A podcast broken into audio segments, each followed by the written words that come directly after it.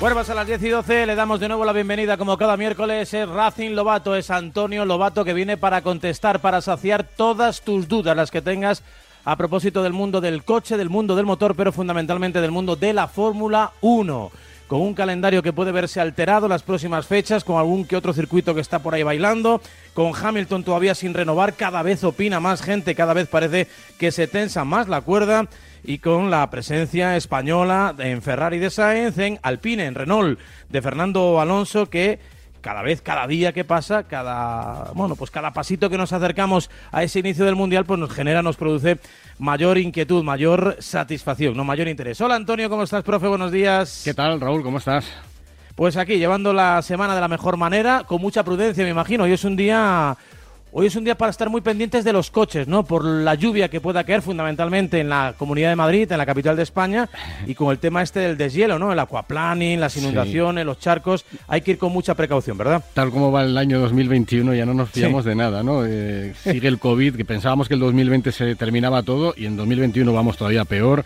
Viene una nevada y es la nevada del siglo y ahora llueve y estamos todos asustados porque puede hablan de riadas, de alcantarillas, de cuidado con los coches. Bueno, en fin, espero que no sea tan grave y, eso, sí, prudencia para todo el mundo porque porque las condiciones no son evidentemente las mejores para conducir, pero, pero que tengamos cuidado que ya vimos lo que pasó hace unas semanas.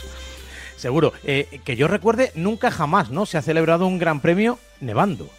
Eh, nevando, Gran Premio de Fórmula 1 que yo recuerde, no. Entrenamientos, eh, sí, muchos. Eh, en Barcelona yo me acuerdo que se canceló hace dos o tres años, igual más, porque me hago mayor y la memoria no es muy buena. Pues se cancelaron algunos entrenamientos porque cayó una nevada muy, muy grande.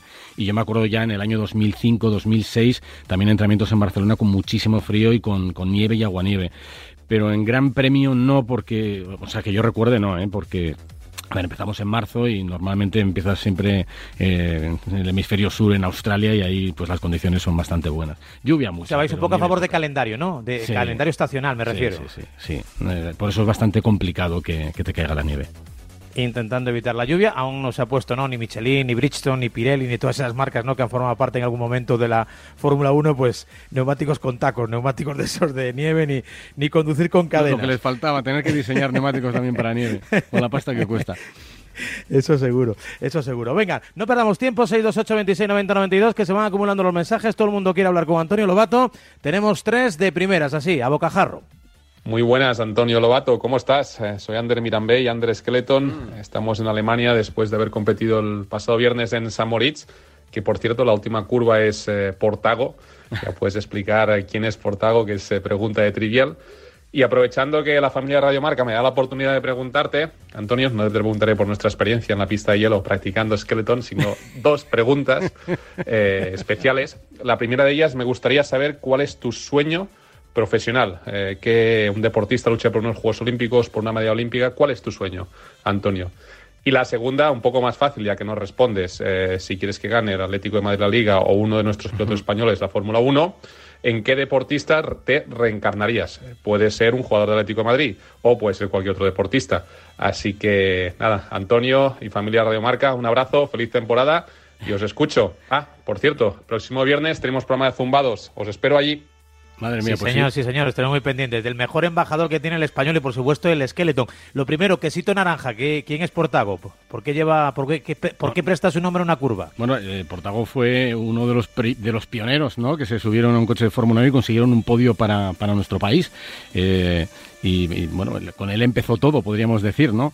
Y, evidentemente es uno de los representantes en su día de, equipo Ferrari, que además tuvo una vida eh, eh, también bastante alocada y divertida y, bueno, terminó haciendo lo que le gustaba porque tuvo un accidente y, murió en, en la mini eh, eh, Ander Mirambel, eso de zumbados le viene perfecto porque no he conocido un tío más zumbado en mi vida y, tiene mucho mérito la gente del Skeleton porque eh, primero hay que echarle valor para tirarse por ahí, pero hay que echarle valor para meterse dentro de los monos en los que se meten.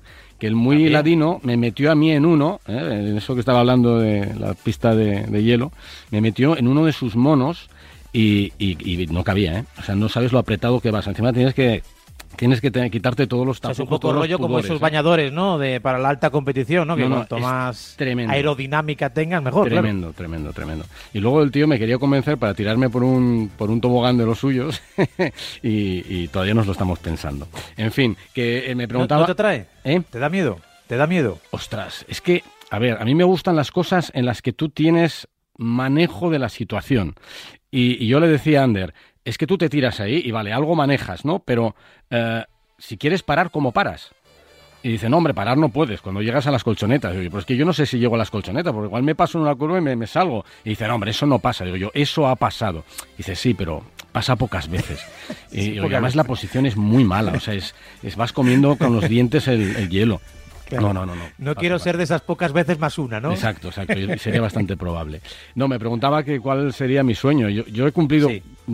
o sea, está mal decirlo que, no me quedan sueños porque sueños siempre tienes, ¿no? Siempre quieres, pues... Eh, algo más, ¿no? Pero eh, he pasado con creces eh, los objetivos que me marqué en, su momento en la vida profesionalmente. Si me apuras, hay algunas competiciones que me gustaría que me gustaría poder vivir y por ejemplo una de esas es el Dakar. Eh, desde hace muchos años lo tenía en mi cabeza y mm, bueno, soñé en su momento hasta con poder ir a competir en plan amateur. Lo que pasa es que yo creo que ya mi mujer y mi hija no me iban a dejar. Eh, con lo cual simplemente vivirlo como periodista me, apasionaría. ¿Y en quién me, me gustaría reencarnarme de deportista? No lo sé. No lo sé, nunca he tenido así ganas de reencarnarme en, deportistas, pero hombre, yo creo que Nadal, por ejemplo, podría ser un buen ejemplo. Sí, si te gusta jugar al tenis, sí, desde luego. No, sí, al tenis soy malísimo, pero, creo que pues lo que representa y lo, que, eh. lo que es la, figura, la personalidad de, Nadal, yo creo que es, eh, es envidiable. Y tanto, venga, más mensajes. Hola, soy Manuela Bellés, actriz y cantante. Caramba.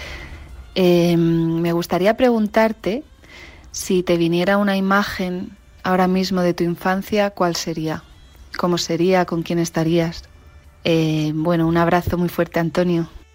Uf, bueno, que se pues, pueda eh, contar, ¿eh? Estamos en infantil, Antonio. Eh, estás, estás difícil, ¿eh? Imagen de, mi infancia.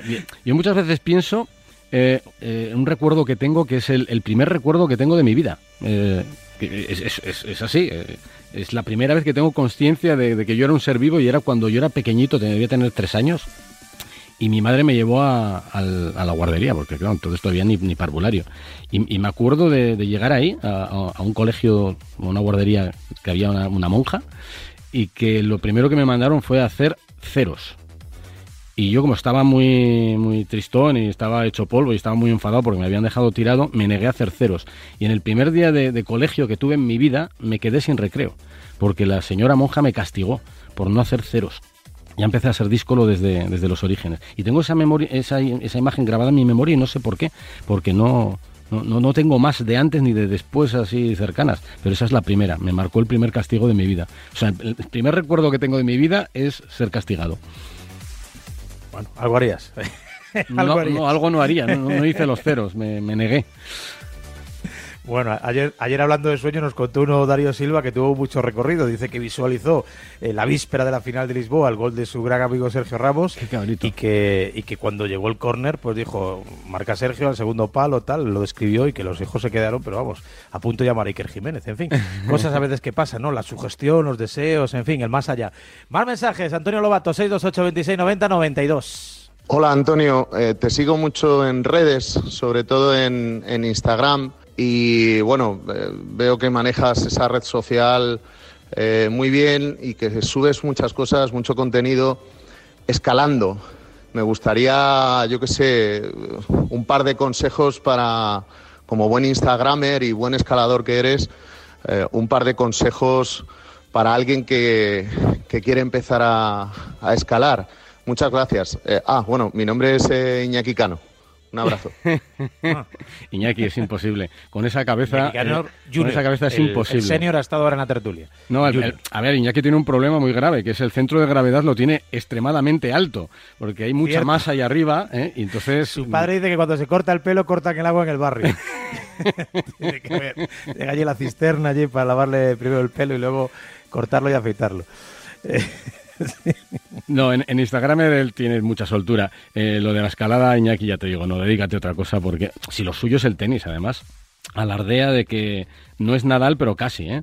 Pero bueno, en fin, eh, ya sabemos que los canos son muy echados para adelante.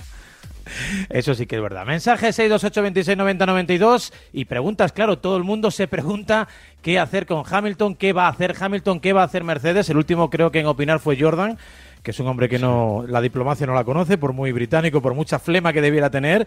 Y la verdad que se ha puesto del lado del patrón, ¿eh? que por muy Hamilton que sea, lo que sobran son pilotos para ganar mundiales, si te pone muy chulito. No, sí, pero qué opinas? Es que lo demostró, o sea, lo tiene muy claro, yo creo el equipo Mercedes, quieren a Hamilton y yo creo que se van a llegar a un acuerdo eh, tarde o temprano, ya, ya va a ser más bien tarde, pero no a cualquier precio, ¿no? Y, es que y lo hemos hablado muchas veces aquí, ¿no? Eh, es que lo tiene todo en su contra ahora mismo Luis Hamilton para, para poner exigencias. Primero porque las condiciones económicas eh, a nivel global y también a nivel particular en la Fórmula 1 no son brillantes. Y segundo porque es que ya es parte de tu, de tu premio, de, tu contrato, parte de, lo que te van a pagar es la posibilidad de ser campeón del mundo el próximo año otra vez. Y, si, y si tienes un Mercedes tienes una alta probabilidad de conseguir el octavo título mundial, que es algo que no ha hecho nadie. Lo que no se puede en estas alturas, en estos momentos, con, con, todos los equipos contra las cuerdas eh, es pedir o exigir o, patalear para que te den 50 o 55 millones de euros, que por ahí está la historia. Y es que tienes que asumir que ya es un privilegio para ti subirte un Mercedes porque es una posibilidad grandiosa para ser campeón del mundo. Y muchos pilotos, que también lo hemos contado aquí, podrían ganar con un Mercedes. Y la prueba evidente es que cuando subieron a, a George Russell, en la primera carrera en la que se subió en un coche que no estaba diseñado para él y donde no cabía con soltura, eh, pudo ganar la carrera. Con lo cual eso es una prueba evidente de que hay mucha gente que puede ocupar el puesto de Luis Hamilton y Mercedes podría ser campeón. A ver, eh, en, esta, en estos momentos estamos ya llegando a mediados, pasado ya mediados de, enero, lo lógico es que los dos se pongan de acuerdo y tarde o temprano lo harán. Yo creo que es un poco también postureo. Seguramente, pero vamos a hacer ciencia ficción. Se rompen las negociaciones. Hamilton sigue ofuscado, enredado, dice que no y Mercedes no se baja de la burra. ¿Qué supondría esto para el Mundial? Una sacudida, me imagino, con un efecto dominó casi imparable, ¿no? En todas las escuderías. Eh, yo creo que no supondría nada para el resto de escuderías, ¿eh? Eh, yo creo que el problema sería de, Mercedes que tendría que tomar una determinación. Eh, yo creo, veo difícil ¿no? que pudieran eh, entrar a, por pilotos que tienen contrato ahora mismo en vigor. Claro, todo el mundo dice, pues, ¿qué haría Mercedes? Si yo fuera Mercedes, pues me iba a, por Fernando Alonso, a por Max Verstappen.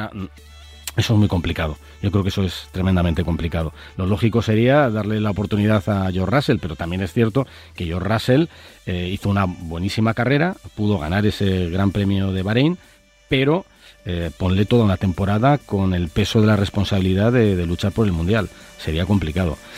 No sé, tendrían que mirar otras opciones que, están disponibles, pero que evidentemente mm, hoy por hoy libre, eh, mejor que Hamilton no hay nada. Con lo cual, creo que los dos están condenados a, entenderse y se entenderán. Eh, y yo creo que mm, deben quedar pequeñas cosas y creo que el acuerdo será, será anunciado en breve. No, no tiene sentido otra cosa. Hay más temas y hay más mensajes. 628 26 90 92. Antonio Lobato en Radio Marca en A Diario. Don Antonio, buenos días. Soy Alberto Moreno desde Málaga. Eh, agradecerte que la semana pasada sacasteis a, mi hijo Roberto en antena.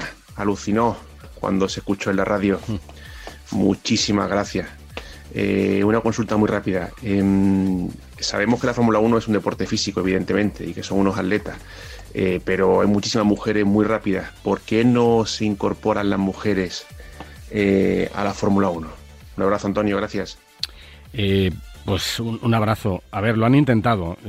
a ver, yo creo que el problema también es un problema de estadística llegar a la Fórmula 1 es muy complicado para los hombres también. O sea, llegar ahí, hay muchos hombres que, que han intentado entrar en el mundo de, de, la Fórmula 1 y hay que pensar que muchos lo han intentado y han estado en categorías inferiores y el número es enorme. El número de mujeres en el pasado era mucho más pequeño, con lo cual, si el porcentaje de hombres que llega es muy pequeño, pero hay muchos, pues algunos llegan, obviamente, ¿no? Para, para completar los 20 asientos que hay en Fórmula 1. Pero como mujeres no han llegado tantas al mundo del automovilismo, conseguir que alguna de esas que ha llegado al automovilismo sea tan suficientemente buena como para estar entre las 20 mejores, pues es, es bastante complicado. Ha habido casos en, el pasado, eh, lo siguen intentando, pero hoy por hoy todavía eh, no hay ninguna que tenga eh, la solvencia, la altura, la fortaleza, el talento necesario para meterse en una de esas 20 plazas.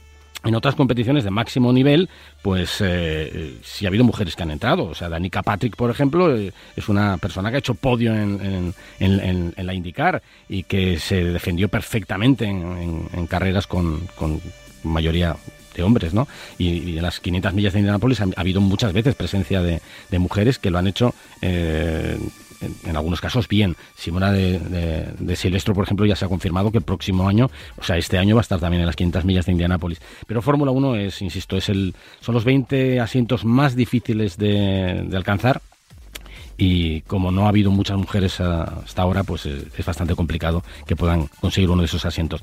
No obstante, cada vez hay más mujeres en el mundo del karting, cada vez hay más mujeres en otras categorías y es cuestión de tiempo. Pronto, yo estoy convencido que pronto llegar a una que, sea lo suficientemente rápida para estar ahí. Y si no es así, eh, a, mí no me parece bien que, haya que poner una mujer porque, porque hay, haya que meter una mujer en el mundo de, de la Fórmula 1. Yo creo que la que llegue tiene que merecerlo y eso será grandioso. Y verla competir en igualdad de condiciones con los hombres me parecerá fantástico, pero tiene que ser muy buena.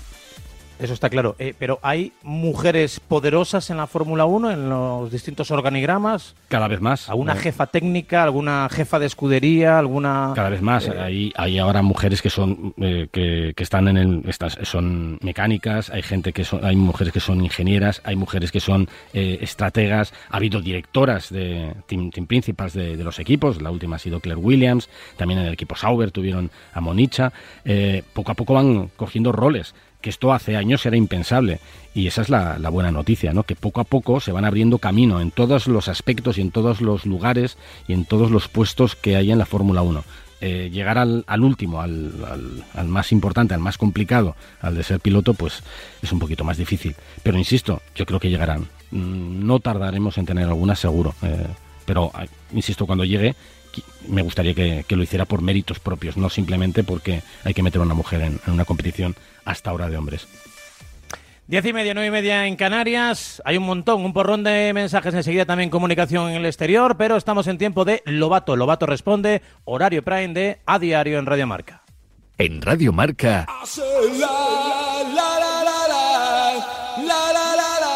A Diario. Bankia presentamos el humanismo digital, la nueva forma de hacer banca. Humanismo digital es hablar rápidamente por WhatsApp con tu banco. Cualquier duda se resuelve de la forma más sencilla, porque somos el primer banco español con cuenta de WhatsApp oficial verificada. Bankia, así de digital, así de fácil. Más información en bankia.es. Quizás necesites volver en coche o en patinete, con una reforma o estudiando algo nuevo, pero hay algo seguro. Sea lo que sea, en Cofidis te ayudamos ofreciéndote cuotas más flexibles y ahora con un interés más bajo desde el 595 TIM y el 612 TAE. Descúbrelo en cofidis.es. Cofidis, para volver cuenta con nosotros. Esto es muy fácil. ¿Que con el año que hemos tenido me subes el precio de mis seguros? Pues yo me voy a la mutua. Vente a la mutua y en menos de 6 minutos te bajamos el precio de cualquiera de tus seguros, sea cual sea. Llama al 900-555-555. 900-555-555. Esto es muy fácil. Esto es la mutua. Condiciones en mutua.es. Yo, Julio el Intensito, hijo de Lucía la Desprendida, nieto de David el Mecenas y bisnieto de Paco el del Eurojackpot, dejo mi rúbrica en este documento. Señor, solo es un albarán. Lo que haga falta, figura. Eurojackpot, el megasorteo europeo de la 11. Cada viernes, por solo 2 euros, botes de hasta 90 millones. Eurojackpot, millonario por los siglos de los siglos. 11. Cuando juegas tú, jugamos todos. Juega responsablemente y solo si eres mayor de edad. Vuelvas como vuelvas, en Cofidis te ayudaremos a hacerlo realidad. Entra ya en cofidis.es. Cofidis, para volver cuenta con nosotros. De nada, hasta luego. Otro vecino que me pregunta por mi alarma. Yo siempre digo lo mismo, Securitas Direct, no hay color. La atención que te dan desde el primer día, todos los servicios que incluye. Cuando pasa cualquier cosa siempre responden enseguida.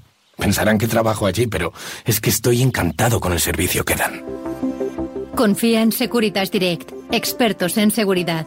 Llámanos al 900-103-104 o calcula online en securitasdirect.es. Recuerda, 900-103-104. Madre mía, lío. O sea que el martes hay algún partido de liga como el Cádiz Levante, el Valladolid Elche y el Alavés Sevilla. El miércoles hay un Getafe Huesca, un Betis Celta y un Villarreal Granada también de liga. Pero es que además hay Copa del Rey con un Córdoba Real Sociedad y un Alcoyano Real Madrid. Madre mía, qué lío de semana. ¿Cómo se enterarán Edu García y Javi Amaro en marcador todos los días con tanto partido? A estos chicos les va a estallar la cabeza. No van a dar más de sí. Pues muy fácil. Han acampado en la radio, han puesto un par de canadienses y a latas de atún y cafés de máquina. Así se mantienen los chicos. Porque para eso, en Radio Marca el deporte es nuestro.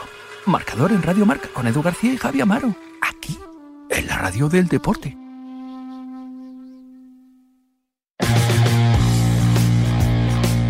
Moto siempre debes hacer caso a los expertos porque son ellos los que dicen que circular con casco es lo más seguro y eso hay que cumplirlo, sí, pero cuando hablamos de seguros, a los que hay que escuchar es a los moto expertos que te ofrecen más por menos en tu seguro de moto. ¿Y sabes quiénes son los moto expertos? Correcto, línea directa, que te ofrece las mejores coberturas y además poder contratar tu seguro de moto desde solo 77 euros. 917-700-700, 917-700-700 o consulta condiciones en línea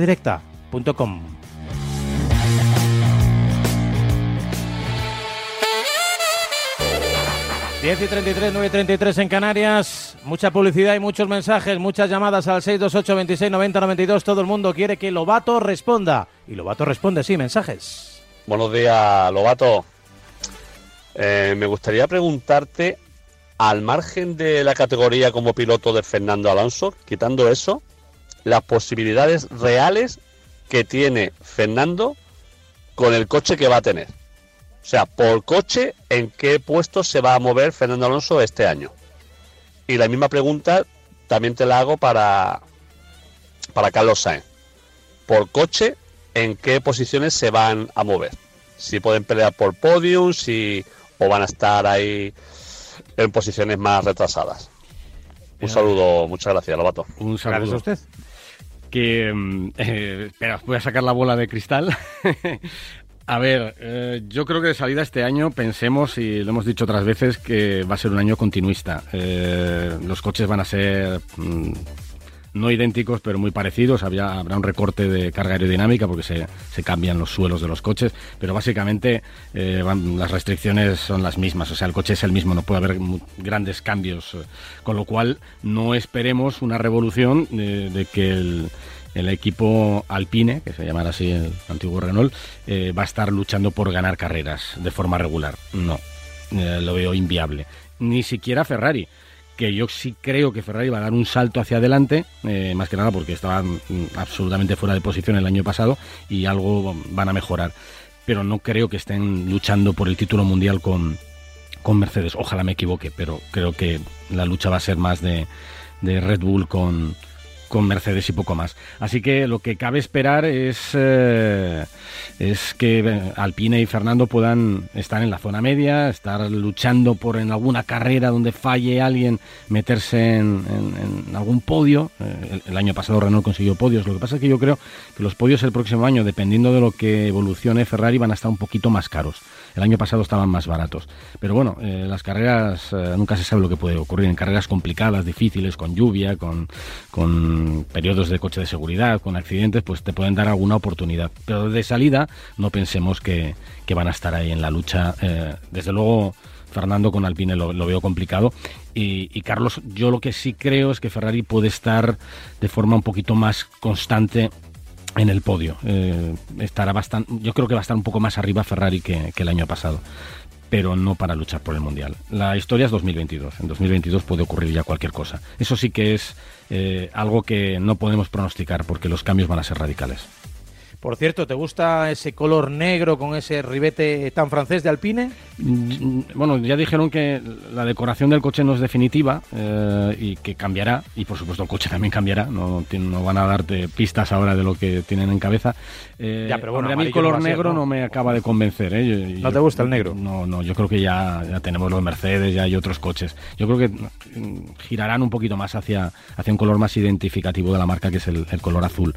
Eh, supongo que que, harán eso. Y además, bueno, en redes sociales ha habido como una especie de, de tsunami, ¿no? Eh, todo el mundo diciendo, por favor, ¿qué es eso? ¿Qué, qué hace ese coche negro con la bandera de Francia ahí? Eh, volvamos a los colores clásicos, ¿no? De, de Alpine. En fin, lo veremos pero yo creo que no, que no, quiero pensar que no va a ser negro. Además es que si Mercedes es negro, Alpine es negro, eh, Haas es negro, caramba, al final es muy difícil eh, identificar los coches. ¿eh? ¿eh? Quiero coches diferentes, que nos complican la vida a los narradores. Eso es, a fijarte bien en los cascos, que eso sí que llevan colores. Pablo Arena, buenos días. Anda, hola, ¿qué tal? Muy buenas con tuit de última hora, ¿no? A propósito de Mercedes. Bueno, a ver, de, última hora, os venía escuchando en el atasco de, de, la 3 de la lluvia y la nieve y, y, sí, Mercedes ha puesto un tuit diciendo, ¿qué tal? Buenos días, ¿cómo va? y una foto de Hamilton saludando. También ayer retuiteó otro tuit de Hamilton en la montaña haciendo bueno, no sé qué estaba haciendo, si eh, estaba... Esquí de fondo parecía, Sí, como esquí de fondo, una cosa así un poco rara. Y anunciando que vienen grandes cosas. ¿eh? Sí, lo, lo, lo, que decíais, están jugando y yo creo que han llevado ya el juego demasiado lejos, porque la pretemporada está ya encima y a día de hoy no tiene contrato eh, Hamilton. Es decir, no, estaría cobrando nada ni tendría seguro laboral, teóricamente, ahora mismo, si le ocurre un accidente haciendo, haciendo montaña o lo que estuviera haciendo en el día de ayer. Así que, bueno, el típico juego de, de la Fórmula 1, pero yo creo que lo, lo están llevando. Esto suele ser en diciembre, habitualmente, y lo están llevando a enero. Y me parece que están jugando con fuego. Bueno, no lo sé si con fuego o igual nos están haciendo jugar tanto que ya ni nos lo creemos. no hay mucho peligro. Yo creo que como no hay mucho peligro de que venga otro equipo a llevarse a Hamilton ni, ni de que venga otro piloto a ocupar el, asiento de Hamilton, porque nadie lo, lo, podría hacer tan bien, yo creo, de salida como él, creo que... Es una silly season donde solo juega uno, entonces están negociando, me imagino están negociando, aparte de la pasta, están negociando pues la implicación de Hamilton en el equipo, los días de trabajo, independientemente de los que sean en los circuitos, mayor libertad para poder dedicarse a todas las cosas que ahora mismo le, le, emocionan, ¿no? luchar por el ecosistema, luchar también por los derechos de igualdad de, de, la, gente de color, en fin, no sé. Eh, yo creo que tiene muchas cosas en la cabeza y querrá tiempo para, para luchar por ellas. Hmm. Bueno, pues que se aclaren, si no van a perder, como decís, eh, pues un poco todo el interés y cuando lo anuncien, pues ya no será, no, pues ni tan sorpresa, ni tan noticioso, ni tan eh, noticiable. En fin, eh, venga un par de mensajes más para ir cerrando este tiempo con Lobato, que responde aquí todos los miércoles en el Prime de Radio Marca. Hola Antonio, yo quería hacerte una pregunta sobre Leclerc. Es decir, es el niño de Ferrari, pero ahora llega Carlos. Eh, ¿Crees que le puede superar la situación de la consistencia que tiene Carlos en carrera? Eh, ¿Le puedes la presión que pueda tener en Ferrari ya sin, sin Vettel? ¿Crees que, realmente mm, se puede ver si supera por la situación? Porque últimamente esta temporada no ha dado ni el coche ni él, creo. Tras el fallo de el error que cometió en Monza, eh, no está dando el nivel, pienso yo. Venga, un abrazo. Leclerc, que por cierto, ha cogido el COVID-19 también. Eh, a ver, eh, Leclerc es un piloto excepcional. Me parece que es un piloto increíble. Eh, tiene una fortaleza mental, aparte de su talento, fuera de lo común. Y creo que está llamado a hacer grandísimas cosas. Pero hoy por hoy todavía, como tú dices, a veces comete errores. Lo que pasa es que es un caso insólito porque es de los pocos pilotos que hay en Fórmula 1 que cuando comete un error no tiene ningún reparo, ni ningún pudor en reconocerlo. Eh, se enfada y lo hace públicamente y se llama tonto y estúpido por haber cometido esos errores. Eh, es muy bueno, pero comete errores. ¿Qué se va a encontrar Carlos? A un piloto que lleva ya, eh, este será su tercer año en, en el equipo Ferrari, con lo cual conoce muy bien eh, el equipo y conoce bien el coche que ha ido manejando durante los dos últimos años, que será sensiblemente diferente, no mucho, pero será sensiblemente diferente este año, eh, quitando los grandes problemas, eh, grandes deficiencias que ha tenido en 2020. ¿Qué tiene que hacer Carlos? pues de salida lo va a tener complicado porque va a tener muy pocos kilómetros ¿no? para, para adaptarse al, al, Ferrari de, 2021, que prácticamente no conoce con lo cual lo tiene todo en contra de salida. ¿Cuál lo, ¿Cuáles son los factores que tiene a favor Carlos Sainz? Pues lo que tú has dicho, su consistencia. En carrera es una bestia. Es una bestia porque eh, va de menos a más, porque es frío cuando tiene que ser frío, porque cuando tiene que ser agresivo, lo ha demostrado en los últimos años, es agresivo. Y es el típico piloto que normalmente, salvo que el coche desfallezca, eh, comete pocos errores. Eh, si todos me dirán, ¿no? ¿El de Rusia qué? Eh, Sí, es verdad. Hasta el mejor escribano hace un borrón. Pero normalmente es el piloto que te lleva siempre el coche a la línea de meta. Y eso es lo que todos los equipos quieren y todos los, los jefes de, equipo necesitan. Así que yo creo que la consistencia de, de- Carlos le puede dar muchos puntos a Ferrari. y creo que la competición entre Carlos y, Leclerc puede ser apasionante. De salida, Creo que los primeros grandes premios Leclerc tendrá clara ventaja, pero según vaya avanzando la temporada, Carlos estará ahí. Y insistimos, que no se duerma Leclerc, que no cometa muchos errores, No. que se centre, porque si no, eh, Carlos, eh, Carlos le puede apretar las torcas. Camarón que se duerme, camarón que se lo lleva la corriente. A ver, creo que hay pregunta del mejor reportero de la radio mundial, aunque de Fórmula 1 va muy justito porque, bueno, no tiene ni carnet de conducir. Roberto Gómez, buenos días. Muy buenos días, qué placer estar aquí con Antonio, que hemos hecho muchísimos partidos. Muchísimos, sí. Muchísimos. Fue tu becario también, ¿no? Eh, yo recuerdo que su primer partido me parece que fue en Valladolid y lo hicimos juntos. Dios. ¿Te acuerdas? No. Y además al día siguiente me llamó Jo- José Javier Santo y me dijo, oye, qué bien te has portado con Lobato. Digo, se lo merecen, chaval. Pues te, te puedo contar una cosa, Roberto. Yo me acuerdo de una imagen de ti. Sí, ¿cuál? Claro. Me acuerdo de una imagen, o sea, un recuerdo que tengo. eh, Lista de convocados de. Luis Suárez con la selección española. Ah, estábamos Bueno, juntos sí, sí, en, sí. en Alberto Bosch, ¿era? Alberto Bosch, Eh, número sí, 13. batallitas ¿no? de la abuela, Un teléfono. de la abuela. Había dos, había do- no, dos, dos teléfonos. Uno eh, en, la, en la antesala y otro en la centralita. Sí, sí, sí. Y entonces, claro, ¿qué hacíamos? A mí, yo trabajaba en Radio España y tenía la presión enorme de tenía que entrar por narices en el minuto siguiente de conocer la, la- la lista de la selección. La lista. Entonces yo estaba con un pie en la puerta, escuchando a Luis Suárez, con una lista que me había hecho yo previamente, diciendo a ver cuántos eh, fallo, cuántos no, y, y voy corriendo al teléfono. Me fui corriendo al teléfono en cuanto casi Luis Suárez había terminado el último nombre. En la carrera agarré el teléfono y dije yo, Dios, lo tengo. Entonces llamé a la radio, me cogen y dice, sí, y yo, oye, que soy Antonio, venga, pinchadme. Hola, hola. Y yo, que, que me pinchéis, que me pinchéis. "Eh, hola. Y yo, ostras, no funciona el teléfono. Y yo, ostras, no funciona. Entonces cuelgo el teléfono y detrás de mí estaba Roberto Gómez. Y Roberto Gómez me mira y me dice, que no funciona.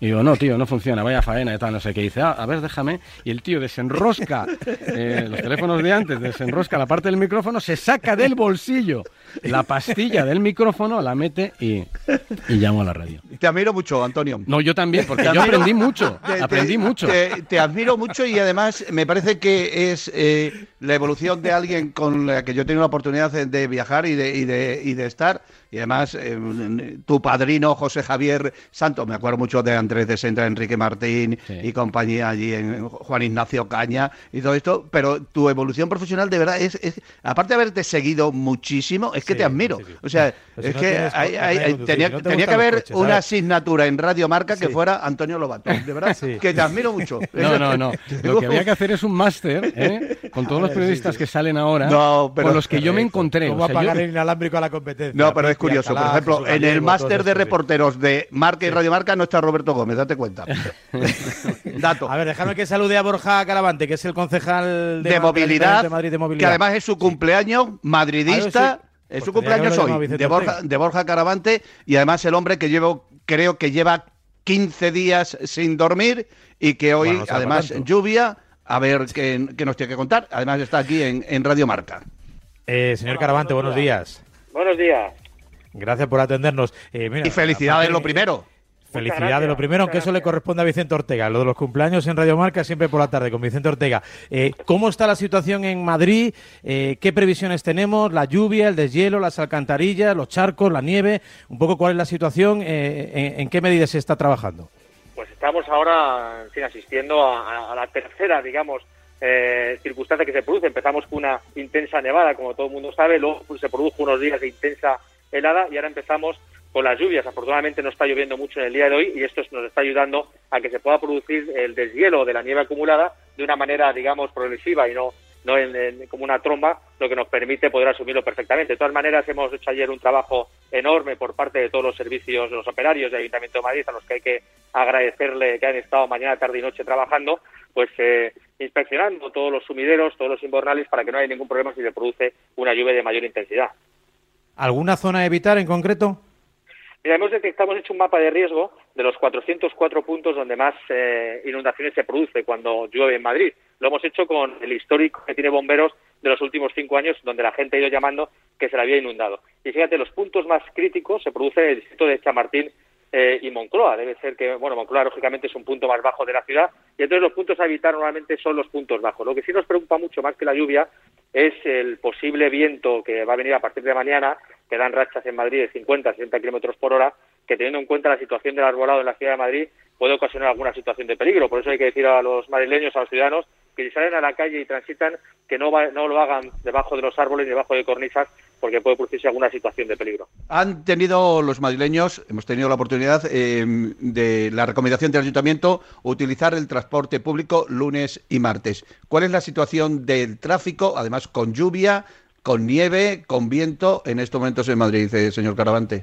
Pues la verdad es que hoy se nota mucho la intensidad de tráfico porque hay que tener en cuenta que hoy también empiezan los colegios y por tanto eso siempre supone un mayor tráfico pero hemos puesto, eh, los, hemos hecho un refuerzo en los autobuses, el 100% de los autobuses en horario normal y un refuerzo en una punta, y sobre todo, Roberto, lo hemos hecho gratuito, el lunes, martes y miércoles, para que la gente, en la medida posible, deje el coche y no se produzcan esas situaciones de atasco que normalmente se producen en Madrid con la lluvia, por tanto, podamos evitar esos atascos y situaciones de, de riesgo, y por eso lo que recomendamos es que la gente utilice el transporte público, y por ello lo hemos puesto gratuito. Fíjate, ayer viajaron 700.000 personas en los autobuses de la MT y 150.000 lo hicieron lo hicieron gratis, gente que normalmente no utiliza el transporte público, el resto, por supuesto, por muchos tienen abono de transporte, pero 150.000 que lo han utilizado de manera gratuita y, por tanto, es gente que habitualmente no utilizaba los autobuses. ¿Las calles cómo están? Pues ¿Ya se han limpiado todas o falta todavía alguna? Pues prácticamente están limpias todas. Puede haber algún fondo de saco de alguna calle, alguna urbanización que todavía no hayamos llegado, pero vamos, el, el 100% prácticamente está resuelto, sobre todo también los accesos a los colegios, donde los últimos dos días hemos trabajado mucho para que los, eh, los padres y los niños pudieran llegar a los colegios de manera segura y entonces prácticamente está accesible el 100%. Y además, a lo largo del día de hoy, lo poco que falta seguramente con esta lluvia y la subida de temperaturas que ya empieza a ver en Madrid, pues se produzca el deshielo y podamos decir que este fenómeno meteorológico lo hemos dejado atrás. Pues eh, nos alegramos de que así sea, de que esté todo aparentemente en buenas condiciones para que no haya ningún tipo de circunstancia que mañana nos sorprenda. Gracias, señor Caravante. Un fuerte abrazo. Un abrazo y muchas gracias a vosotros. Desde la Concejalía de Movilidad del Ayuntamiento de Madrid, para ir cerrando este tiempo de consulta, Antonio Lobato, ya sabes, ¿eh? hay que evitar los lugares bajos. Antonio, eh, el coche. Nos iremos a la, no, a la sierra no podemos irnos. No, porque además eh, ocurre una cosa, Antonio, todos los fines de semana que no se sube a la sierra y toda la sierra eh, cerrada a las 8 de la mañana porque sube muchísimo madrileño. Mi relación con el mundo del éxito del automovilismo español, que ha comenzado lógicamente con Carlos Sainz, aparte de conocer a Villota cuando corría, eh, Jorge de Bargatión, eh, etcétera, comienza con Juanjo Lacalle. Juanjo Lacalle es de mi pueblo y era vecino mío. Y date cuenta yo, un chaval de... Que es el manager de Carlos Sainz. El manager histórico, el descubridor. Y el que además, y lo sabe perfectamente Antonio, el que ha acompañado a, al hijo, a Carlos Hijo, en, la primera singladura, hasta, hasta que se marchó a Ferrari. Yo creo que le acompañaba a todas las, las, carreras. Y entonces, date cuenta yo, en aquella Fórmula 1430 que se corría en el Jarama, etcétera, yo veía allí en Trujillo a ver a, a Juanjo Lacalle y al poco tiempo, yo ya estaba en Madrid, un día me llama Juanjo de la calle y dice, eh, eh, tienes que entrevistar a Carlos Sainz, que por entonces, y Antonio lo sabe, era campeón de squash. Él jugaba mucho al squash con Jesús Álvarez y compañía en la calle Jorge, eh, José Abascal. que ha sido un placer coincidir contigo, Antonio. Igualmente. de verdad que es la primera alegría que me da Varela en muchísimos años. Porque luego cada día me pone cada uno que no veas. Menos mal que has, interrumpido con algo simpático. Oye, se os aprecia. Un abrazo. Hasta luego. Buenos días a todos los oyentes y mucho cuidado. Un abrazo, Roberto. Bueno, pues nada, con Roberto Gómez y sus eh, batallitas del abuelo, eh, qué perrerías. Eh, era otro periodismo, Antonio, era otro periodismo. Yo entré el primer día a currar, me acuerdo, una, en la antigua ciudad deportiva del Real Madrid y lo que había ahí era Roberto Gómez, Iñaki Cano, padre, José Ramón de la Morena, Manolo Lama, eh, Juan Manuel Gonzalo. O sea, es que yo lidié con lo más granado del periodismo, claro, eh, a base de darte palos, porque sabían más que, los perros colorados. Eh, o espabilabas o, te, crujían, claro. No, o te robaban el micrófono. Te robaban el micrófono, claro. Eso, eso, eso. Al final no te rendiste como Odegar, ¿eh? No pediste, no, mándame otra emisora de pueblo. No, no, no, no, Ahí aprendes como, vamos, aprendes a toda velocidad. Bien, Lobato, bien. El próximo miércoles más. Te queremos un montón y la gente no para de mandar mensajes. Estamos contentísimos. Abrazo grande, que tengas buena semana. Venga, un abrazo. Hasta aquí.